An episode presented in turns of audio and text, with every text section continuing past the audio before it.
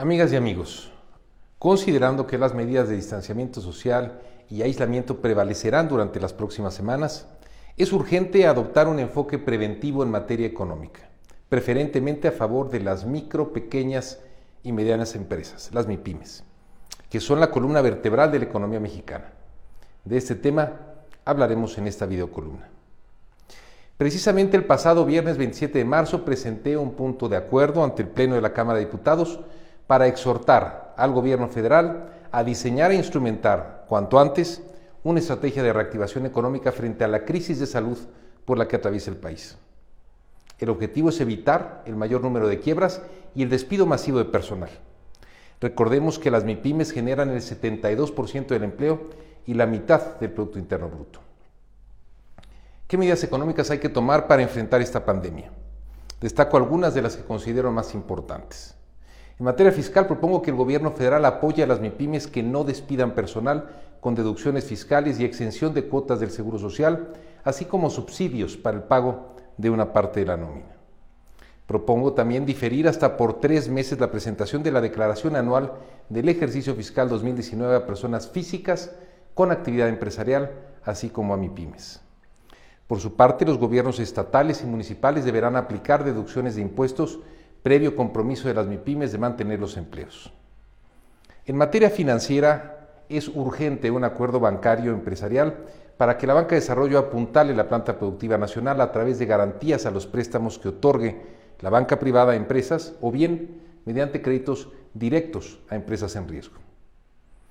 En materia de políticas de seguridad social es necesario el pago de un ingreso mínimo a las familias en condición de vulnerabilidad, incluidas las que se encuentran en el comercio informal.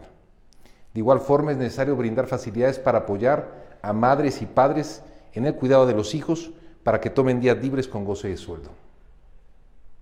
También es necesario un esquema de apoyos para trabajadores que pierdan su empleo. Muchos lo perderán. Así como becas de capacitación para una pronta reinserción al mercado laboral. Considero pertinente prorrogar hasta por un año el pago de créditos de vivienda de interés social a trabajadores que lo soliciten, tanto para aquellos que estén en activo como para los que pierdan el empleo. Asimismo, es imperativo diseñar un esquema para garantizar el derecho básico de alimentación de niños y niñas en situación de vulnerabilidad afectados por el cierre de centros escolares.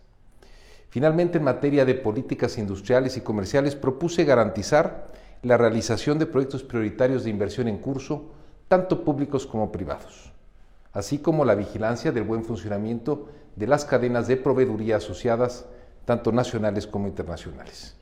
En particular, urge poner especial atención a la industria energética, de transporte, turística, tecnológica, así como en el sector salud. Si ya sabemos que la pandemia va a ocasionar una crisis económica sin precedentes, Precisamente JP Morgan acaba de bajar la expectativa de crecimiento para México de menos 1.8 a menos 7%. Más vale que hagamos algo desde ahora para apoyar la economía de las familias que más lo resentirán. El costo de no hacer lo necesario hoy podría significar un terrible deterioro económico para el país. Muchas gracias.